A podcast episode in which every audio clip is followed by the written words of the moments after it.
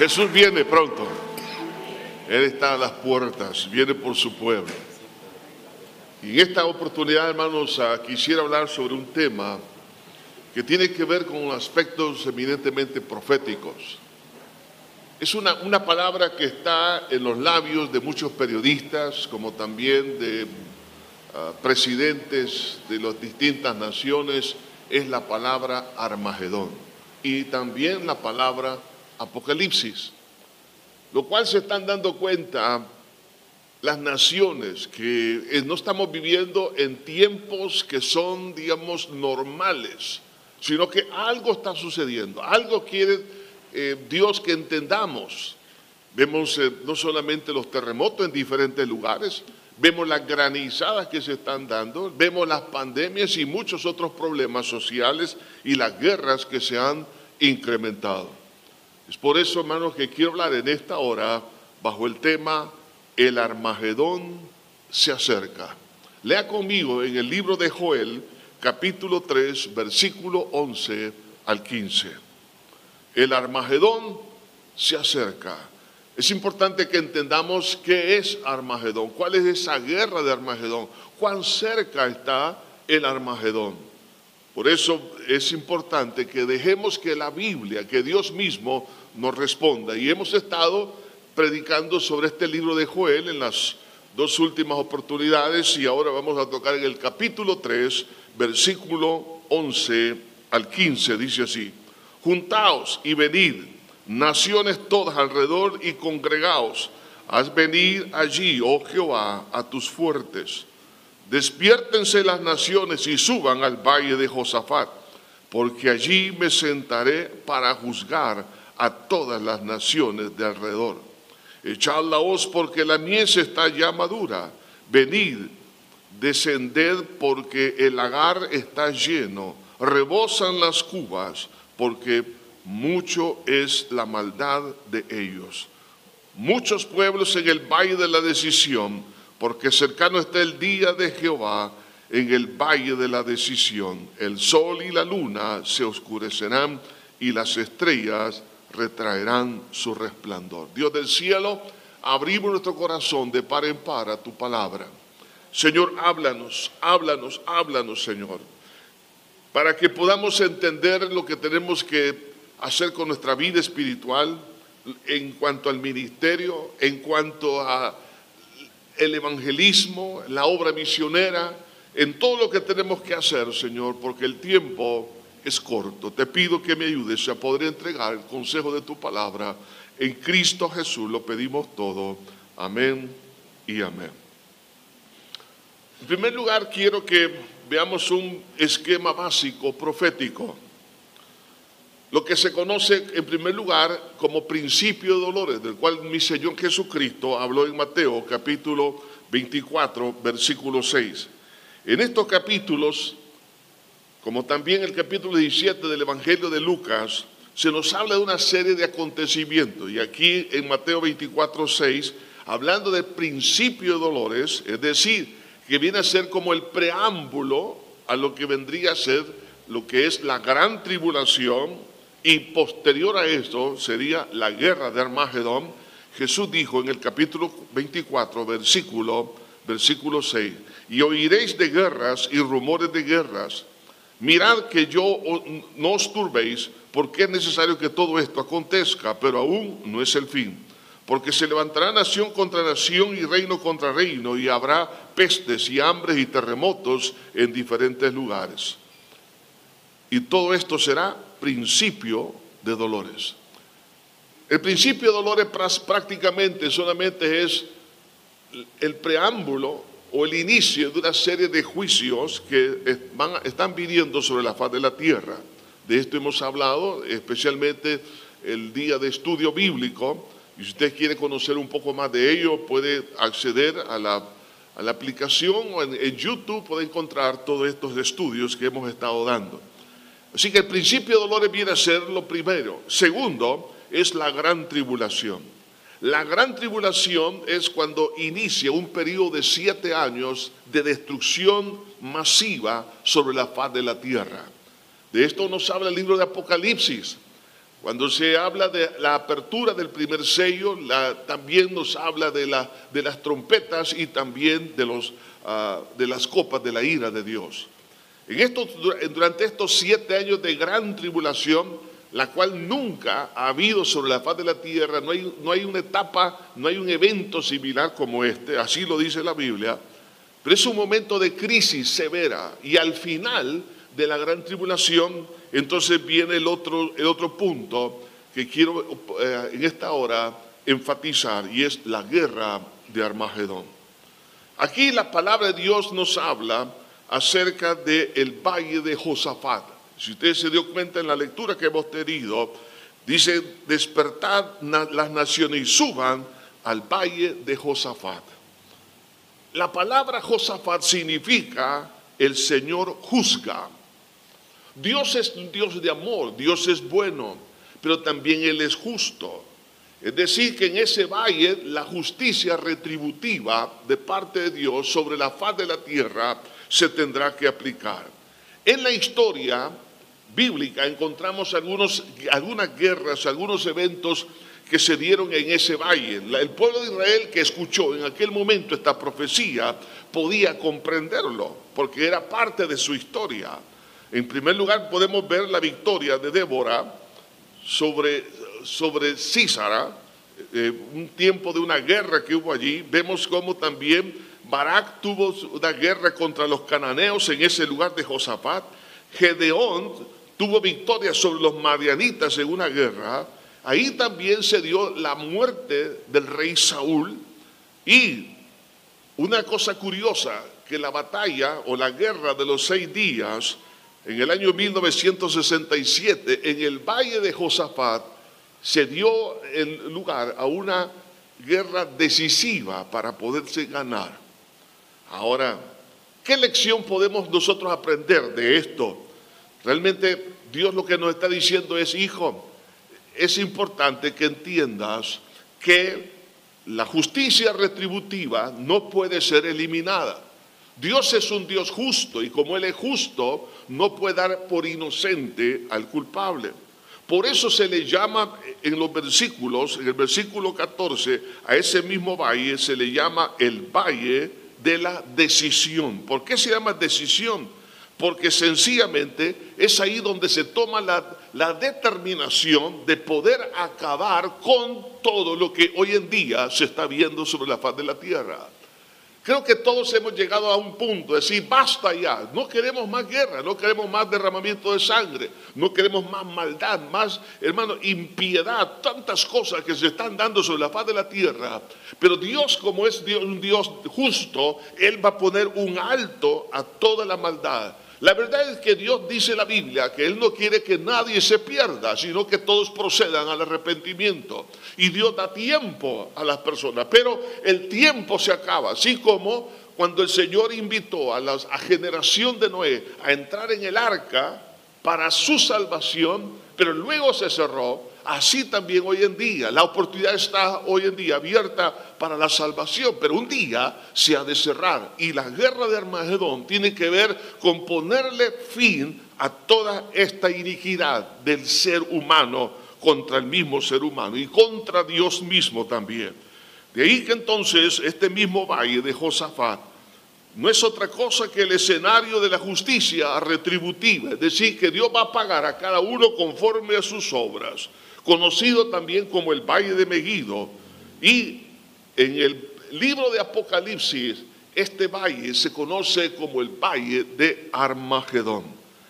Y no es otra cosa que es el escenario profético de la lucha del bien y del mal en ese campo de batalla. Es decir, que la guerra de Armagedón tiene un propósito espiritual más que cualquier otro propósito que nosotros podamos imaginar, lo cual vamos a entrar un poco más en detalle más adelante. Ahora bien, en el versículo 1 y el versículo 3 del capítulo 3, lea conmigo, ¿por qué se va a dar esta guerra de Armagedón? Versículo 1, dice así, porque aquí que en aquellos días, en aquel tiempo en que haré volver la cautividad de Judá y de Jerusalén, Reuniré todas las naciones y las haré descender al valle de Josafat. Ahí entraré en juicio con ellas a causa de mi pueblo y de Israel mi heredad, a quien ellas esparcieron entre las naciones y repartieron mi tierra. Y echaron suerte sobre mi pueblo y dieron los niños por, por una ramera y vendieron las niñas por un vino para beber. En forma general, estos versículos describe la iniquidad, la maldad que se ha cometido a lo largo de la historia en contra del pueblo de Dios.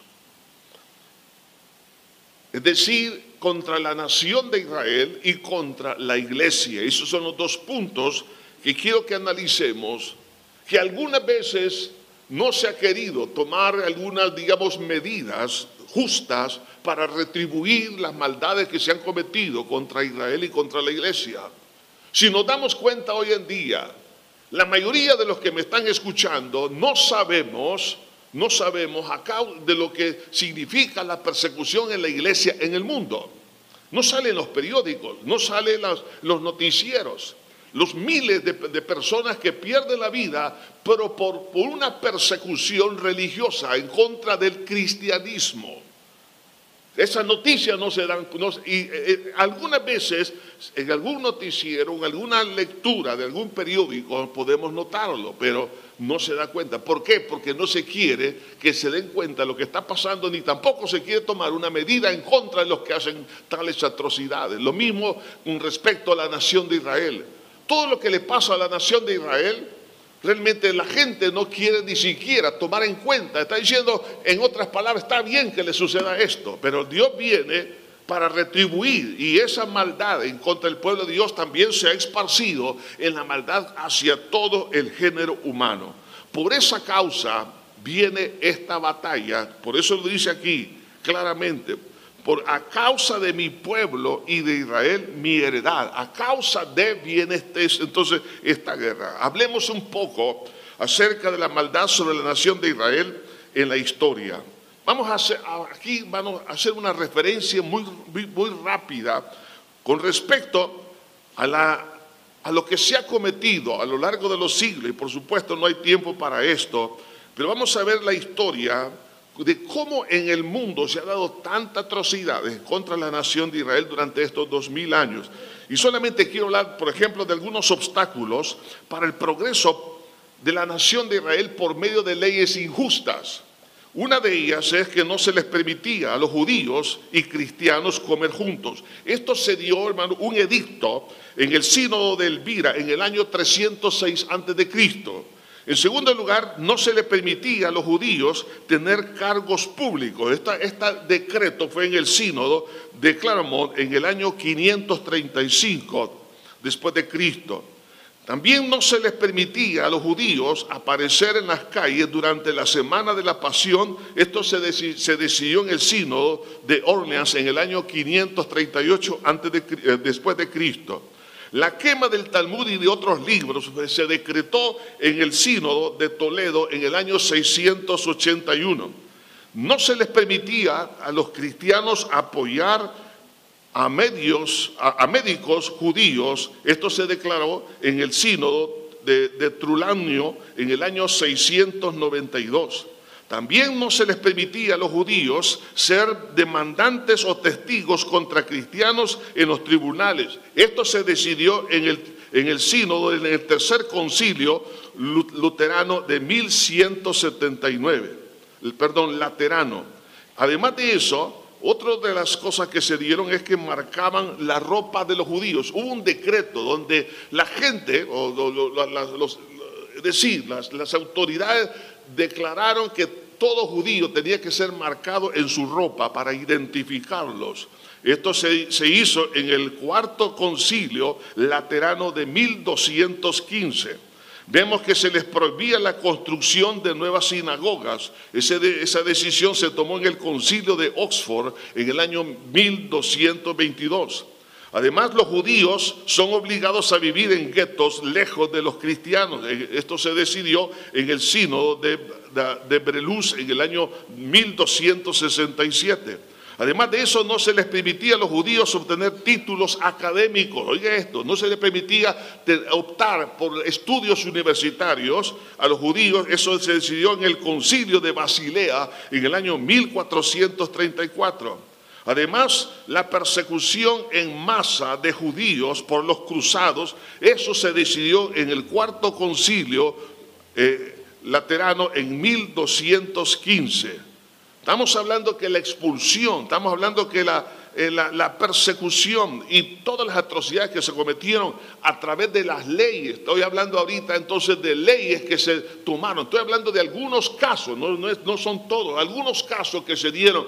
La pregunta es, ¿ha habido justicia retributiva sobre esto? No, más bien ha sido aplaudida por las naciones.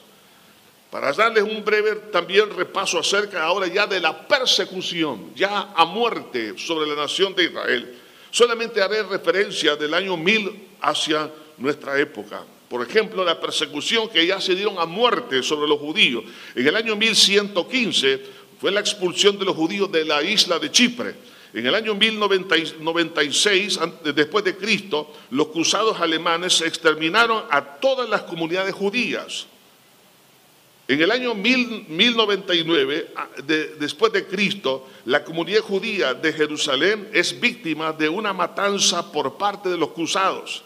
En el año 1146 después de Cristo, los judíos españoles son obligados a convertirse al cristianismo. En el año 1290, los judíos son expulsados de Inglaterra. En el año 1306 después de Cristo, los judíos son expulsados de Francia. En el año 1355, la matanza de 12.000 judíos en manos del populacho de Toledo. En el año 1349 al año 1360, los judíos son expulsados de Hungría. En el año 1350 después de Cristo, la peste negra arrasa con Europa, matando más de 25 millones de personas y se culpó a los judíos de la peste negra y a causa de haber sido eh, señalados como culpables, entonces hubo un, decreto de exterminio de los judíos, en ese entonces donde la mitad de la población judía en el mundo fue asesinada. En el año 1411 después de Cristo es instituida la Inquisición y miles de judíos son torturados en los caballetes y otros miles fueron muertos en manos de, la, en manos de los religiosos. En el año 1420 fue aniquilada la comunidad judía de Tolosa. En el año 1421 los judíos son expulsados de Austria.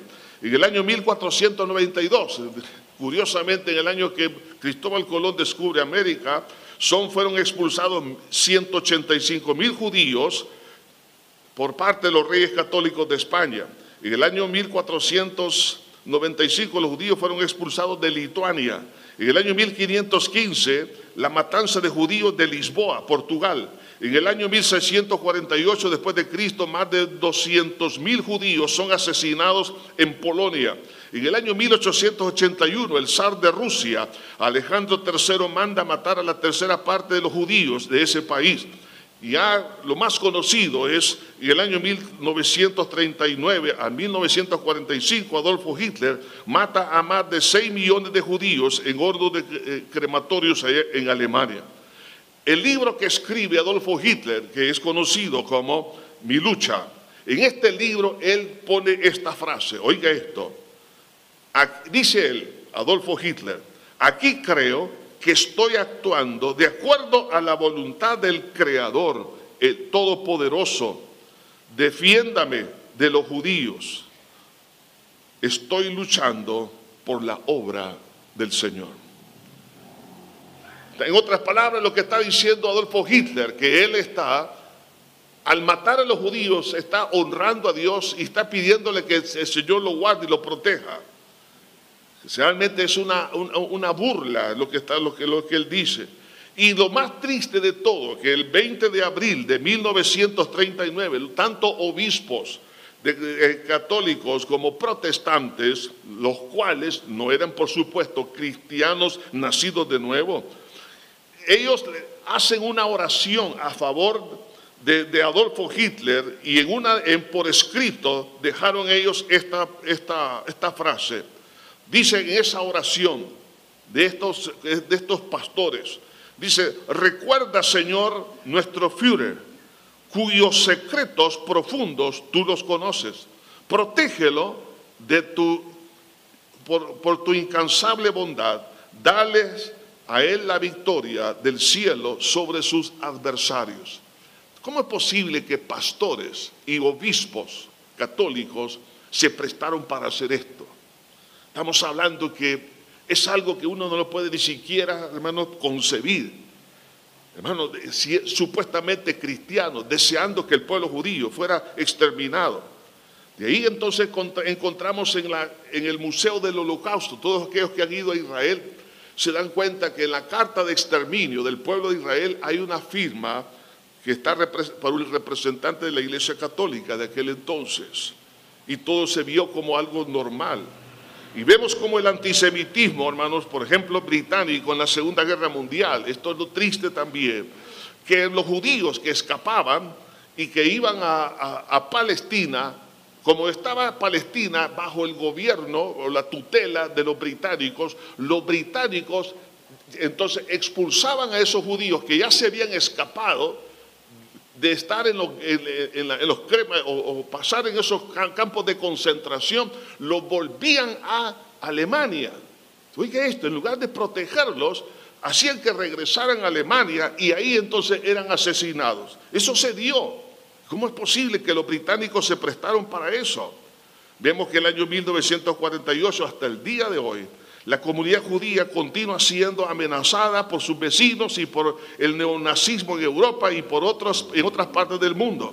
Según lo que dice eh, James Carroll, dice él acerca de sus investigaciones que ha hecho, dice que los judíos representan el 10% de la población total o, eh, o representaba el 10% de la población del imperio romano. Y hoy debería de existir aproximadamente 20 millones de judíos. ¿Pero cuántos judíos hay en el mundo? No más de 14 millones. Pero debería de existir más de 200 millones. Pero todos ellos han sido eliminados en la historia y por eso no ha crecido la población de los hebreos. Ahora, pasemos al otro lado en cuanto a la iglesia. La iglesia hoy en día, en muchas partes de la tierra, está siendo perseguida. Muchos ministros del Señor están dando su vida por causa del Evangelio. Estas noticias no llegan a nosotros, donde están siendo eh, eliminados las iglesias, en dentro de, las, de los templos. Muchos han sido quemados literalmente en los, un culto como este. Llega eh, una, una turba y que eh, tiran el fuego, bombas y lo que sea para eliminar a, los cristianos. Pero esto no llega a nosotros. Pero Dios conoce todas las barbaridades que se están cometiendo ahí a lo largo de la historia. ¿Por qué digo esto, hermanos? Porque antes de que venga la guerra de Armagedón, esto se va a incrementar. Es decir, la persecución hacia los judíos y también hacia la iglesia cristiana se va a aumentar. Ahora es aquí entonces donde viene el día de la justicia retributiva, es decir, la guerra de Armagedón. Los eventos de los juicios retributivos sobre la faz de la tierra por causa de tanta maldad. Piense la maldad que hay en nuestra América Latina, en los distintos continentes. Todo eso que ha quedado aparentemente impune delante de los ojos del juez de toda la tierra no quedará impune. Vemos los eventos, por ejemplo, de, los, los juicios durante siete años en la gran tribulación. Cuando habla aquí en Apocalipsis capítulo 6 en adelante, nos habla de guerras, de destrucción masiva, pero esas guerras que han de ocurrir no es Armagedón. Hoy en día, como dije, se usa mucho la palabra Armagedón y apocalíptico, lo que, está pasando en nuestro tiempo. Pero no es las guerras que se están dando en este instante allá en Ucrania y que se pueda escalar a una guerra nuclear, no es Armagedón. Es una de las guerras que está profetizado por la palabra de Dios. Dice guerras y rumores de guerra. En el libro de Apocalipsis nos habla en, la apertura de los primeros sellos, nos habla de, guerras y habla del porcentaje del exterminio de la población humana. Es decir, son millones y millones de personas los que han de morir por causa de las guerras. Ahora, para que exista tanta muerte, por supuesto, tienen que usar armas nucleares, pero todavía no es Armagedón. Oiga esto, no es Armagedón. Pero sí es parte de la justicia retributiva hacia, la, hacia todo el pueblo que a, lo largo de la historia le han dado la espalda al Señor y, han, hecho atrocidades y aquellas, aquellas, digamos, acciones pecaminosas, injustas, malévolas, aparentemente no han, no han sido juzgadas, pero Dios los ha de juzgar. Pero también viene lo que es el Armagedón, que viene a ser la conclusión del juicio de Dios a las naciones. El Armagedón no es otra cosa que una guerra que se va a dar cuando la nación de Israel sea sitiada por todos los ejércitos del mundo.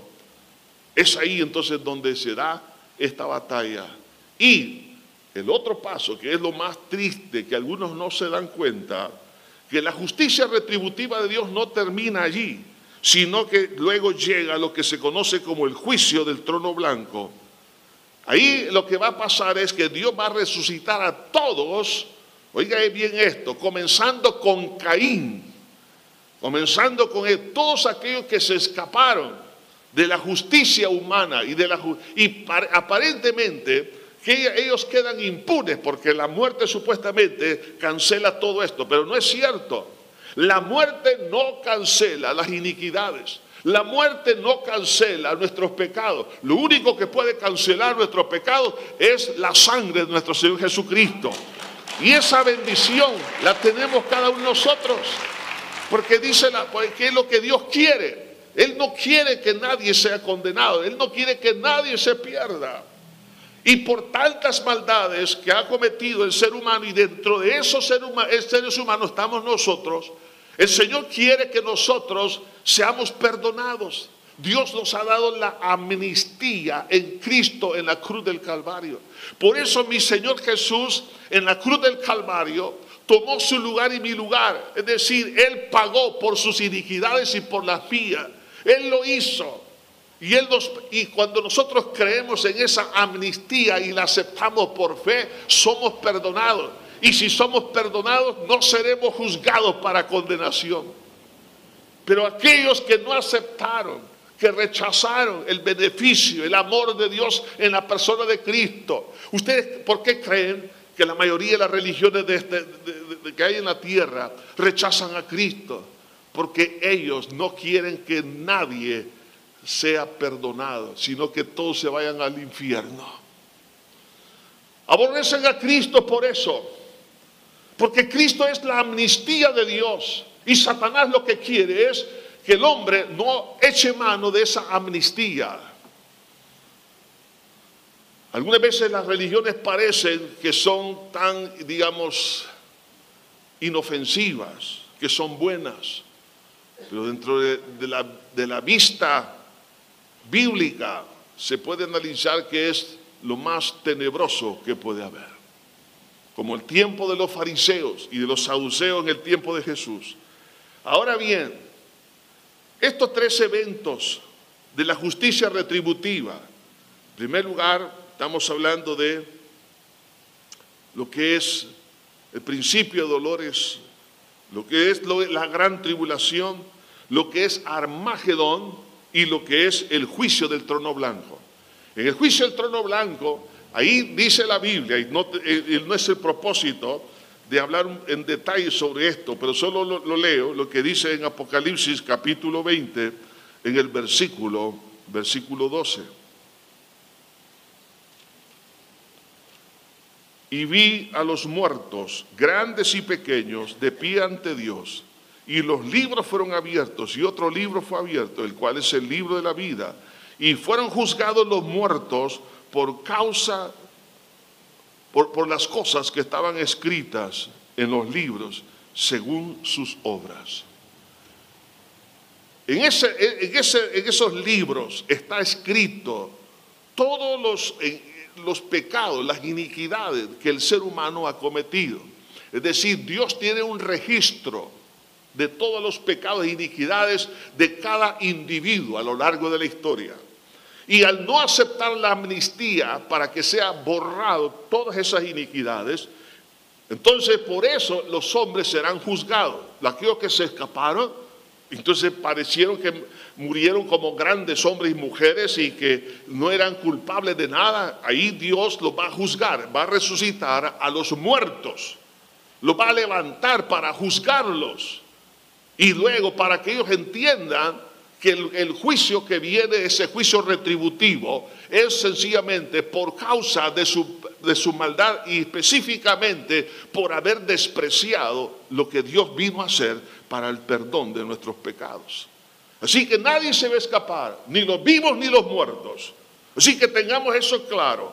El Señor es bueno y en la misericordia de Dios está extendida hoy en día. Por eso necesitamos predicar. ¿Por qué necesitamos enseñar la palabra? ¿Por qué tenemos que hacer misiones? ¿Por qué tenemos que hacer eso? Por eso. Porque Dios no quiere que nadie se pierda.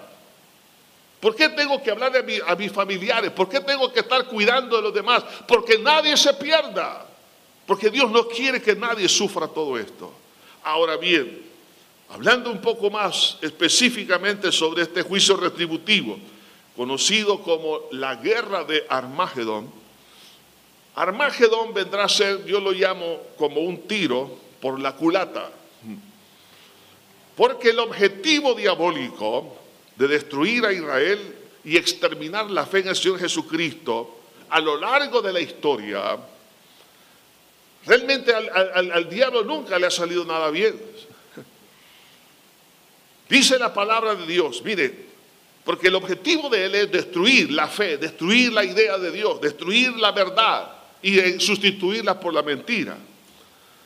Pero esta, esta guerra se va a dar por una seducción diabólica a los presidentes de las naciones de toda la tierra. ¿Cómo se va a dar? Dice Apocalipsis 16, 13, hablando de este mismo evento, y vi salir de la boca del dragón. ¿Quién es el dragón? Satanás y de la boca de la bestia, la bestia es el anticristo, y de la boca del falso profeta, es decir, es un predicador al servicio del anticristo.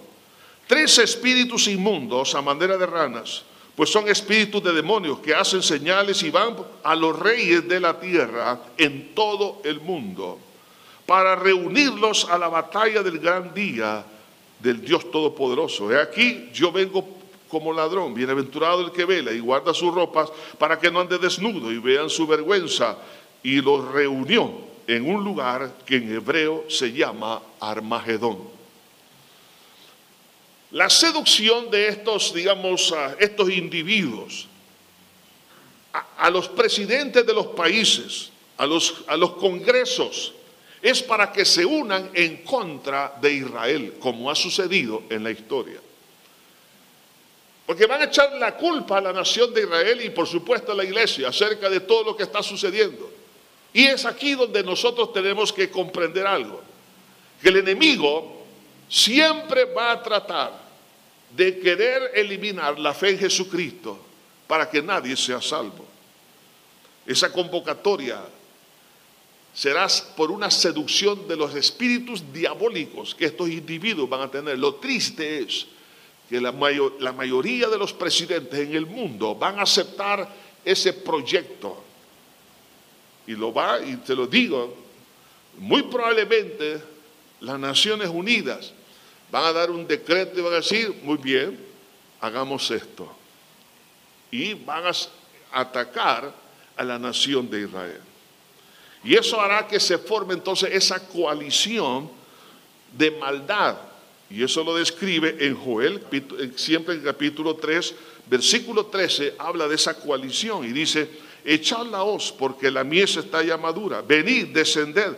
Al lagar porque el lagar está lleno, rebosan las cubas porque mucho, mucha es la maldad de ellos. Habla de maldad, o sea que hay una maldad en todos los, digamos, dignatarios, en todos los congresos, en todos los políticos, en todos los que están en la decisión de poder atacar y destruir la nación de Israel, hay una maldad.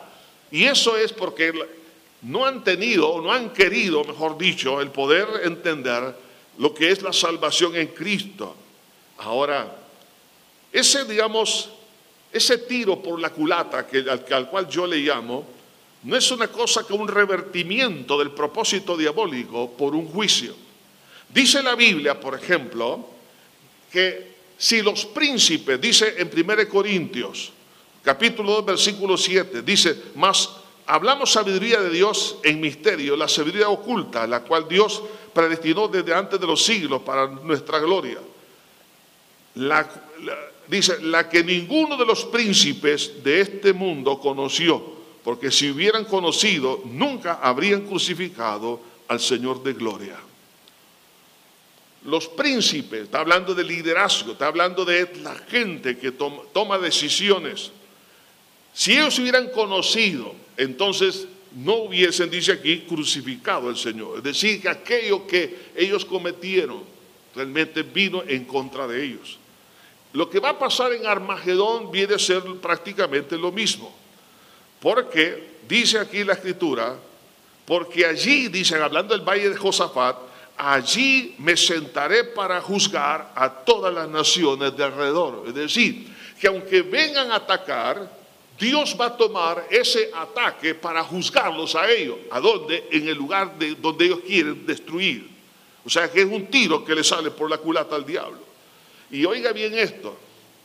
Según lo que dice aquí Apocalipsis en el capítulo 16, es importante que entendamos varios, digamos, eventos que se van a dar en esa, digamos, en ese como un preludio eh, dentro de lo que es la batalla de Armagedón. Esa batalla, ya vamos a hablar de ello un poco más de detalle, pero esa batalla será tan terrible, pero previo a esto, dice en Apocalipsis capítulo 16, versículo 17, dice que habrá un terremoto global. Oiga esto. El séptimo ángel derramó su copa sobre el aire y salió una gran voz del templo, del cielo y del trono, diciendo, hecho está entonces hubo relámpagos y voces y truenos y un gran terremoto de tierra, un terremoto tan grande cual no lo ha habido jamás desde que los hombres han estado sobre la tierra. Oye esto, un terremoto que no tiene paralelo, no existe un registro a lo largo de la historia, un terremoto como este. Y está hablando de un terremoto global. Estamos viendo que la tierra está temblando en todos lados. Entonces la pregunta es, sí, siempre ha habido terremotos, claro, Jesús lo habla como en, el principio de Dolores, como previo a la gran tribulación, ahí dice que habrá terremotos, pero este terremoto no tiene paralelos a los anteriores. Estamos hablando, yo me imagino, esto soy yo, terremoto de 12 grados hacia arriba. ¿Por qué razón? Oígalo lo, cómo lo describe. El gran, dice, la gran ciudad fue dividida en tres partes. Las ciudades, oiga esto, habla en plural, las ciudades de las naciones cayeron. Las grandes ciudades en el mundo caerán. Dice, y la gran Babilonia vino a la memoria delante de Dios, dice, para darle el cáliz del vino del ardor de su ira. Y oiga lo que pasa también, toda isla huyó y los montes no fueron hallados. Es decir, un cambio en la topografía global. Para que una isla desaparezca, no es otra cosa que ha habido un hundimiento en el, digamos, en el manto oceánico, un cambio topográfico en los océanos. Lo, mismo eh, también en la superficie, dice los montes, en otras palabras, habrá cambios, hermanos, realmente que son descomunales. Cuando uno mira esto, que de repente, por ejemplo, aquí nosotros somos vecinos de la cordillera del Bálsamo, y que la cordillera del Bálsamo cambie toda su topografía. Para que eso suceda, tiene que haber un terremoto, hermano, con unos grados que nosotros no, no, no nos imaginamos a qué gravedad va a llegar esto. Estamos hablando que esto es previo a la guerra de Armagedón. Segundo, Dice el versículo 21, y cayó del cielo sobre los hombres un enorme granizo como el peso de un talento. Y los hombres blasfemaron contra Dios por la plaga del granizo, porque la plaga fue sobremanera grande.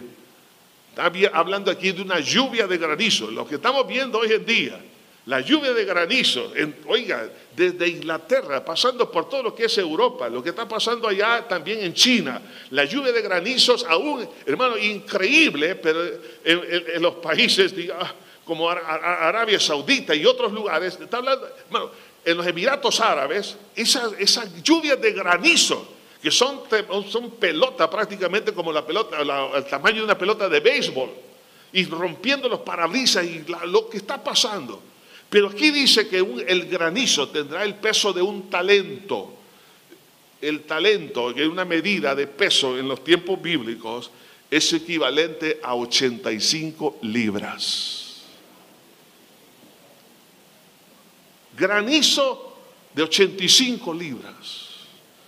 Por eso dice que la gente, en lugar de arrepentirse, empezaron a blasfemar. ¿Qué destrucción en el campo, en la destrucción en los edificios? Lo que haya quedado será una devastación completa. Pero también habla de la destrucción de la gran ramera, que no es otra cosa que la iglesia apóstata, la iglesia que, se, que aparentemente era iglesia, pero no era, pero se volvió en contra de Cristo. Y no tenemos tiempo para hablar de ella. Esa es una, una destrucción como parte de un preámbulo del juicio que viene en Armagedón, pero viene también la destrucción del plan diabólico y condenación del anticristo y del falso profeta. Antes de que ocurra esa guerra, dice Apocalipsis 19:20, y la bestia fue apresada. ¿Quién es la bestia? El, anticristo. Y con ella el falso profeta, que había hecho delante de, de ella las señales con la cual había engañado a los que recibieron la marca de la bestia y habían adorado su imagen. Estos dos fueron lanzados vivos en un lago de fuego que arde con azufre. Son los primeros visitantes al lago de fuego, el destino final, el anticristo y el falso profeta. Destrucción sobre estos instrumentos del diablo, pero también Aquí habla de la destrucción de los ejércitos del mundo. Y esto es realmente lo que es Armagedón. En el, capítulo 20, versículo 1 de Apocalipsis, dice, vi a un ángel que descendía del cielo con la llave del abismo y una gran cadena en la mano. Prendió al dragón la serpiente antigua, que es el diablo, Satanás, y lo ató por mil años, y lo arrojó al abismo, y lo encerró, y puso sus sellos sobre él para que no engañase más a las naciones, hasta que fuesen cumplidos mil años. Después debe de ser desatado por un poco tiempo. Y vi tronos, y se sentaron sobre ellos los que recibieron facultad para juzgar, y vi las almas de los decapitados por causa del testimonio de Jesús y por la palabra de Dios, Dice, los que no habían adorado a la bestia ni a su imagen y, que no recibieron la marca en sus frentes ni en sus manos y vivieron y reinaron con Cristo mil años. Aquí vemos el arresto, hermanos, de Satanás, como parte del preludio a la guerra armada. El diablo va a ser arrestado y va a ser lanzado al, al abismo que es un lugar que Dios tiene para que los demonios no anden afectando. Ahí los va a tener encerrados y por mil años. Y no, y no hay tiempo para explicar por qué después de mil años será desatado. Pero luego viene, luego la, la apertura del milenio. Entonces todo eso se va a dar, se va a dar como ya posterior a la guerra de Armagedón. Entonces, Armagedón no es otra cosa que el deseo, oiga esto, diabólico de las naciones de querer destruir la fe en Dios y en Cristo y en su santa palabra. Al poder sitiar a la nación de Israel, imagínense todos los ejércitos del mundo confabulados, con las armas que tiene cada uno, para poder sitiar y poder vencer a la nación de Israel. En ese momento, entonces, ¿qué, es lo que pasa? Es aquí cuando viene la gran batalla de Armagedón. es decir, Cristo Jesús. En el capítulo 19 nos dice lo siguiente. Entonces vi el cielo abierto. Y aquí un caballo blanco y el que lo montaba se llamaba fiel y verdadero y con, justicia juzga y pelea. Sus ojos eran como llama de fuego y había en su cabeza muchas diademas y tenía un nombre escrito que ninguno conocía sino él mismo. Estaba vestido de una ropa teñida en sangre y su nombre es el Verbo de Dios, es Cristo mi Señor, ¿no? Y los ejércitos celestiales vestidos de lino finísimo, blanco y limpio, se, dice, le seguían en caballos blancos.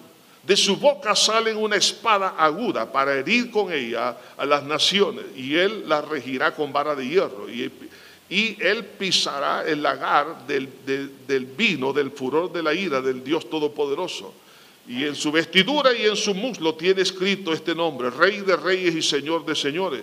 Vi un ángel que estaba en pie en el sol y clamó a gran voz diciendo a todas las aves que vuelan en medio del cielo, venid y congregaos a la gran cena de Dios, para que comáis carne de reyes y de capitanes y, carne de fuertes, carne de caballos y de jinetes y carne de todo, de todo libre y esclavo, pequeños y grandes. Y vi a la bestia, a los reyes de la tierra y a sus ejércitos reunidos para guerrear contra el que montaba el caballo. Oiga esto, guerra, ¿por qué? contra el que montaba el caballo, contra su ejército. En otras palabras, esta es una guerra espiritual, motivada por los demonios para ir en contra del que montaba en el caballo, es decir, en contra de Cristo. Entonces esa guerra sencillamente tiene un propósito espiritual de querer destruir la fe en Jesús, la fe en Dios. Entonces en ese momento dice aquí la escritura, cuando ellos traten de destruir e Israel se encuentre sitiado, y ya no, eh, eh, habrá un momento que Israel no va a poder el poderse defender. Entonces la Biblia nos habla en uno de los libros ahí en el Antiguo Testamento y ellos clamarán. Ellos van a empezar a clamar. Es ahí donde Cristo Jesús viene por segunda vez. Y en ese momento que Jesús viene, viene a esa batalla, juntamente con su ejército. ¿Quién es ese ejército? La iglesia del Señor Jesucristo. Los que han sido arrebatados con el Señor y vienen con, venimos con cuerpo glorificado. Y dice aquí la palabra de Dios, y dice, y la bestia fue arrestada y con ella el falso, dice, el falso profeta que había hecho señales. Y en el versículo dice 21, y los demás fueron muertos con la espada que salía de la boca del que montaba el caballo. Es decir, Dios no necesita armas, porque Jesús es Dios. Con la espada de su palabra. Es decir, Dios dice, hasta aquí llegó tu vida, con su palabra se extermina todo. Efectivamente, eso es lo que va a pasar. Armagedón no es otra cosa que los ejércitos del mundo en contra de Dios al atacar a Israel. Ese es el Armagedón bíblico. No es el Armagedón que hablan los eh, comentaristas, porque ciertamente Armagedón tiene que ver con una destrucción, pero no como esta. De tal forma, hermanos, que la Biblia describe que esto va a ser una de las batallas más cruentas. Ahora bien, terminando esta batalla, inicia lo que son mil años de paz sobre la tierra. Cristo reinando con su iglesia. ¿Por qué he traído este tema en esta hora? En primer lugar, para que quitemos la falsa idea de que la impunidad, algunos lo ven como, que es amor. Es decir, la persona que es culpable y que no se le aplique justicia, entonces creen que eso es amor. No, la impunidad no es amor. Es una trampa del diablo para no percibir el peligro del juicio de Dios. Entonces, la, gente, algunos piensan que el no emitir una sentencia condenatoria, piensan que si Dios no, no, hace esto, es porque Dios nos ama. Y de hecho muchos dicen, Dios es amor, correcto, Dios, Dios es amor. Pero el amor de Dios está ligado a su justicia. Y Él no dice la Biblia, no, da, no dará por inocente al culpable. Así que nadie se va a escapar, ni en vida, ni porque haya muerto. Todos van a ser juzgados tarde o temprano. Así que Dios es justo y no puede dar como inocente al culpable. Porque a pesar de haber tenido la gran oportunidad de la amnistía de Dios a través de la muerte de Cristo en la cruz del Calvario, quiero que piense por un momento esto. Todos sus pecados, habidos y por haber, desde la niñez hasta el día de hoy, todo ese registro Dios lo tiene. Pero Jesús dice, hijo, ese registro puede ser borrado. ¿Cómo? Si te arrepientes ahora, y crees que Cristo Jesús murió en tu lugar en la cruz del Calvario, no hay pecado que Dios no pueda perdonar. No existe ningún pecado que Dios no pueda perdonar. Y si yo le digo, Señor, perdóname, límpiame con tu sangre, y por la fe en esa obra recibo el perdón de pecados, en ese momento el Señor perdona y ese registro es borrado. Porque dice la Biblia de modo que si alguno está en Cristo, nueva criatura es, las cosas viejas pasaron, y aquí todas son hechas nuevas. Entonces el, que ha sido perdonado no irá a condenación. La persecución sobre el pueblo de Dios y, y su iglesia no es otra cosa que un atentado contra Dios. Oiga esto, es un atentado contra Dios. El Señor le dijo a Saulo, Saulo, ¿por qué me persigues? Y Saulo preguntó, ¿y quién eres, Señor? Yo soy Jesús a quien tú persigues. Saulo estaba persiguiendo la iglesia, pero Jesús le dice, ¿por qué me persigues? Sencillamente un ataque sobre el pueblo de Dios y un ataque sobre la iglesia no es otra cosa que un aborrecimiento hacia Dios. Y muchos no lo miran así. Y eso es en esencia, eso es. Así que, ¿cuándo ocurrirá Armagedón? Aquí la pregunta del millón.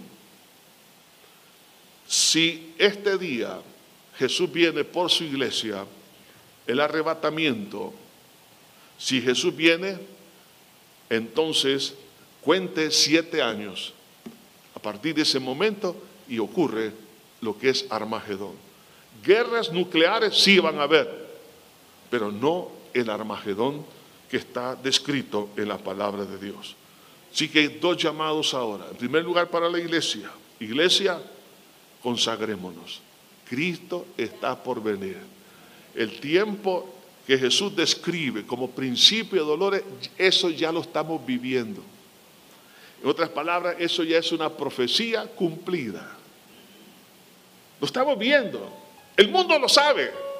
Los medios de comunicación lo saben. Algo está pasando en el mundo. Cosas extrañas que nunca han ocurrido. Pero eso es principio de dolores. Pero viene Jesús por su iglesia. Para luego entrar a este periodo de justicia retributiva, siete años, sobre todas las naciones de la tierra. Y luego es Armagedón. Estimado amigo, amiga, acéptela el perdón de Dios. ¿Para qué se va a arriesgar? Le quiero decir, aquel que se siente culpable, miserable, y dice, yo creo que Dios nunca me va a perdonar lo que he hecho. Mas quiero decirle que sí, no hay pecado que la sangre de Jesucristo no perdone. Hay perdón de pecados. Todos pueden ser borrados inmediatamente. Si yo le digo, Señor, perdóname. He pecado contra el cielo, he pecado contra ti. He hecho lo malo en contra tuya, Señor. Te pido que me perdone y límpiame con esa sangre que derramaste en la cruz. Si usted da ese paso de fe, está aceptando la amnistía de Dios para que sea perdonado y ya su registro de todos sus pecados sea borrado y sea incluido en el libro de la vida del Señor. Habrá alguien que en esta hora pueda decir, sí, yo quiero entregarle mi vida al Señor, quiero que Dios me perdone. Entonces ahí donde está, cierre sus ojos y aquellos que nos acompañan por los medios de comunicación, donde quiera que se encuentre, haga esta oración con nosotros. El que quiera entregar su vida, que quiera recibir el perdón de pecado, ahí donde está, diga esta, esta oración conmigo. Repite esta oración. Padre eterno que estás en los cielos, me arrepiento de todo corazón por haber pecado contra ti. Soy pecador, miserable pecador. Cada pecado que he cometido ha sido una ofensa hacia ti. Me arrepiento, Señor, por toda esa maldad. Perdóname, perdóname. Me duele el haberte ofendido, Señor. Pero creo que tú moriste por mí en la cruz para perdonarme y limpiarme de toda maldad. Santifícame, Señor, en esta hora. Santifícame, Señor, por esa sangre preciosa. Te abro mi corazón y te recibo como mi único Salvador y Señor. Gracias, Jesús. Gracias, Señor, porque en tu cuerpo cargaste todos nuestros pecados y la vida que tú diste, simbolizando este fruto de la vida, fue dada para que tengamos vida eterna y perdón. Asimismo tomó también la copa después de haber cenado diciendo, esta es, esta, esta copa es el nuevo pacto en mi sangre. Haced esto todas las veces que la bebieres en memoria de mí. Así pues, todas las veces que comieres este pan y bebieres esta copa, la muerte si lo anunciáis hasta que Él venga. En memoria del Señor, participemos de la copa.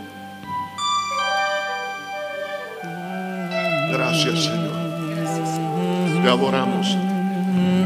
Te bendecimos, Padre. Gracias. Dele gracias. Dele gracias. Dele gracias. Aleluya. Aleluya. Gracias, Señor, por tu perdón y tu misericordia. Mi corona, gracias, gracias, gracias, Jesús me gloria, honra y alabanza, Señor. Oh, yo Gracias porque no hay condenación para aquel que está en Cristo Jesús. esa Gracias, Señor, somos nuevas criaturas. Gracias por haber incluido nuestro nombre en el libro de la vida. Gracias. Gracias porque vienes por nosotros, Señor. Te Y agradezco. algún día en vez de una cruz mi corona Jesús me dará. Que Dios me lo bendiga.